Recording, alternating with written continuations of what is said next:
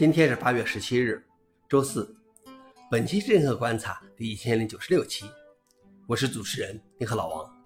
今天观察如下：第一条，Debian Linux 庆祝三十周年。三十年前，已故的 Ian Murdoch 在新闻组中公布，他将发布一个全新的 Linux 发行版，并将其命名为 Debian Linux Release。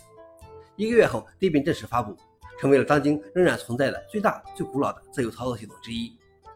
Dbin 社区发起了庆祝三十周年的 Debian Day 2023，全球各地纷纷举办活动响应。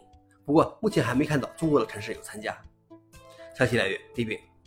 老王点评：恭喜 dbin 如果没有 dbin 可以说 Linux 世界将是另外一个样子。第二条是，Twitter 短域名被发现对特定域名延迟跳转。据用户报告，当用户使用 Twitter X 公司的短域名 t.doc.co 访问特定域名的网址时，会延迟五秒才跳转到目标网址。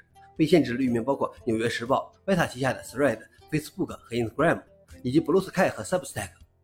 据谷歌2016年对移动流量的一项研究发现，如果网站加载时间超过三秒，百分之五十三的用户会放弃访问。在媒体曝光这一消息后，T 到的 CEO 撤销了特定域名的延迟跳转。消息来源：华盛顿邮报。老王点评：口号都是生意，作恶的方法层出不穷。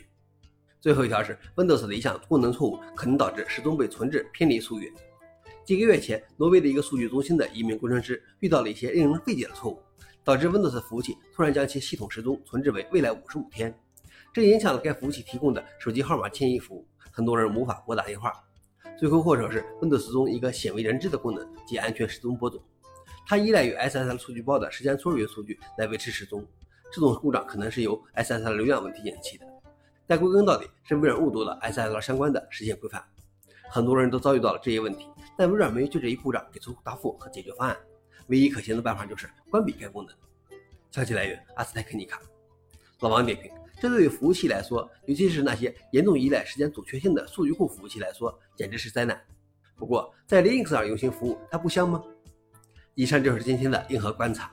想了解视频的详情，请访问随附链接。谢谢大家，我们明天见。